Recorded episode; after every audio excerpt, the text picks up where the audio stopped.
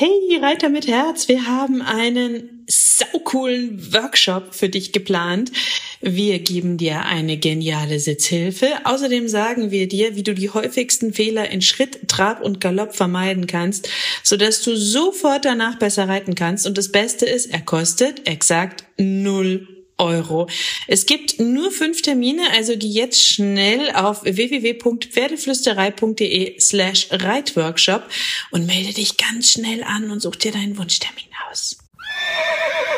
Pferdeflüsterei to go, der Podcast für Pferdemenschen mit Herz. Heute mit Pferdewissen to go Hallo und einen wunderschönen guten Morgen. Ich hoffe, du hattest auch diese Woche wieder so viele schöne und magische Momente mit deinem Pferd. Heute widmen wir uns einem Thema, das ich sag mal nicht ganz so viel Glitzern hat, aber das super, super wichtig ist, nämlich das Thema Eindecken, ja oder nein, weil es ist ja kalt da draußen und ich sehe gerade immer mehr Pferde, die eingedeckt sind und das hat mich inspiriert dazu, über dieses Thema zu schreiben und für dich ein bisschen nachzudenken. Ich weiß, dass dieses Thema mega umstritten ist, mega umstritten. Ich habe auch einen Instagram-Post dazu gemacht. Du kannst ja auch gerne drauf gucken und dir die Kommentare mal durchlesen.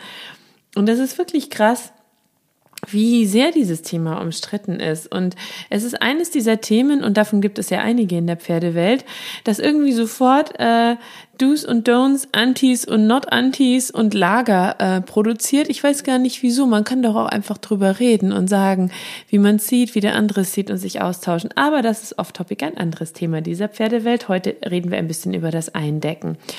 Denn ganz grundsätzlich glaube ich, dass Pferde keine Decke brauchen. Also es gibt ein paar Ausnahmen und es gibt ein paar Decken, die durchaus in jeden Stallschrank gehören, finde ich, für diese Ausnahmemomente. Aber prinzipiell haben Pferde ein Fell und sie haben eine Thermoregulation und dazu will ich dir heute ein bisschen was erzählen.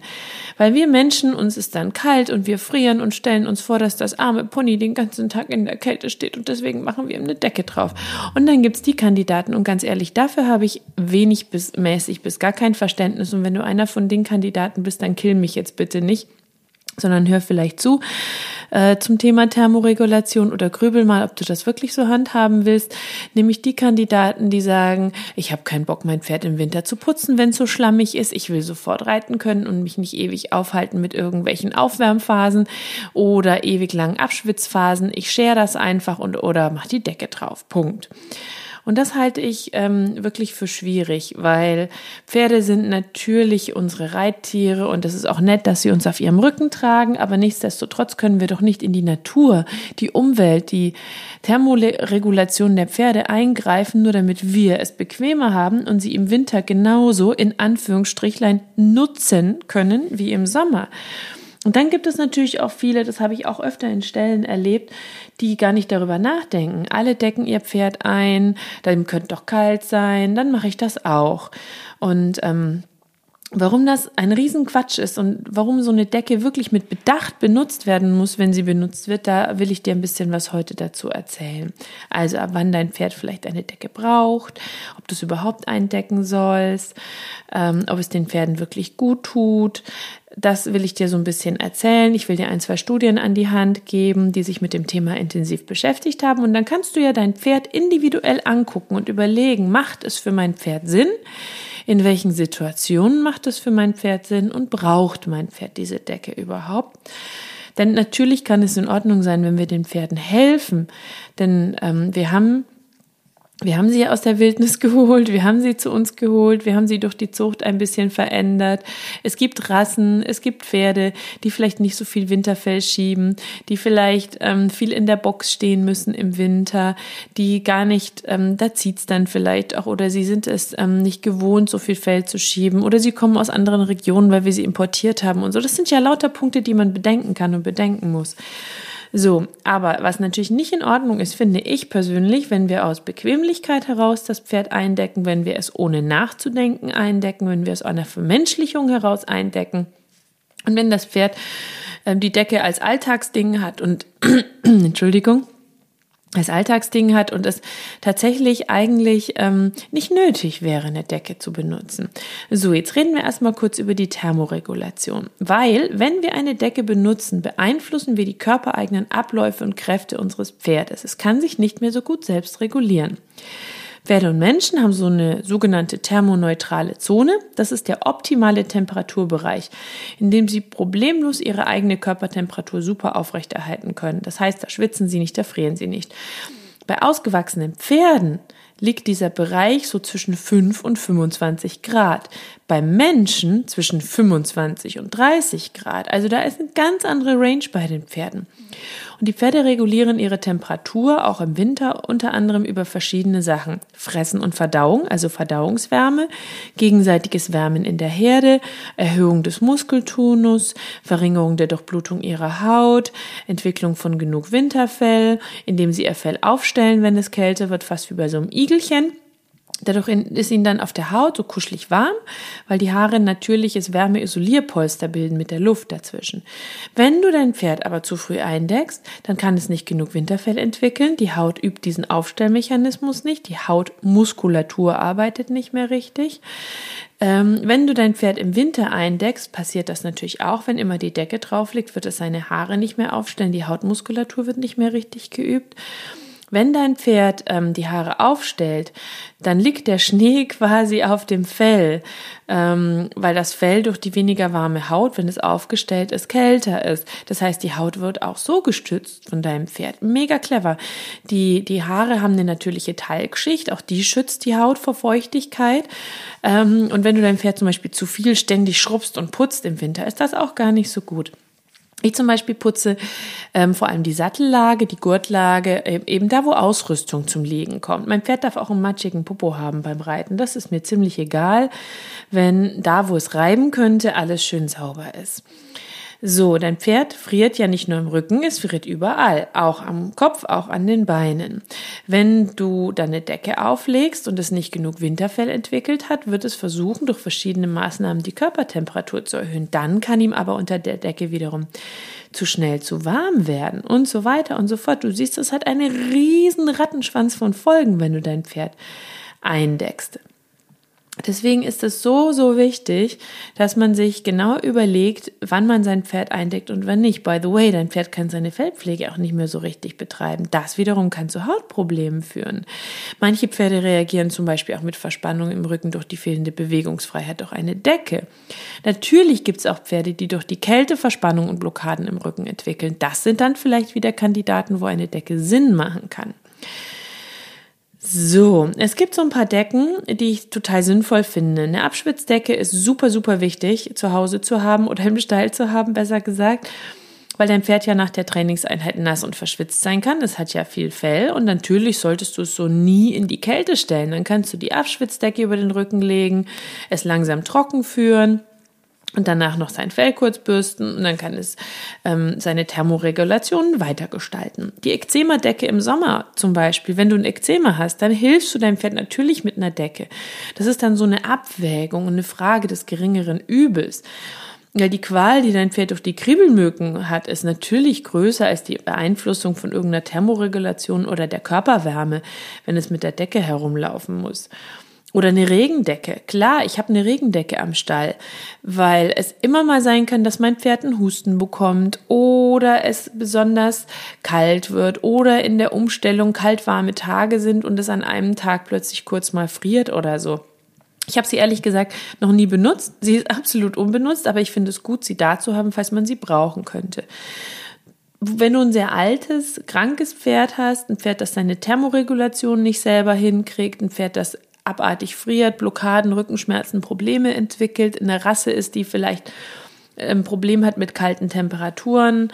Ähm, Araber zum Beispiel neigen ja ein bisschen eher dazu zu frieren. Dann macht es natürlich total Sinn, ähm, äh, deinem Pferd eine Decke aufzudecken, wenn es ähm, alleine nicht klarkommt sozusagen und wirklich Probleme dadurch entwickelt.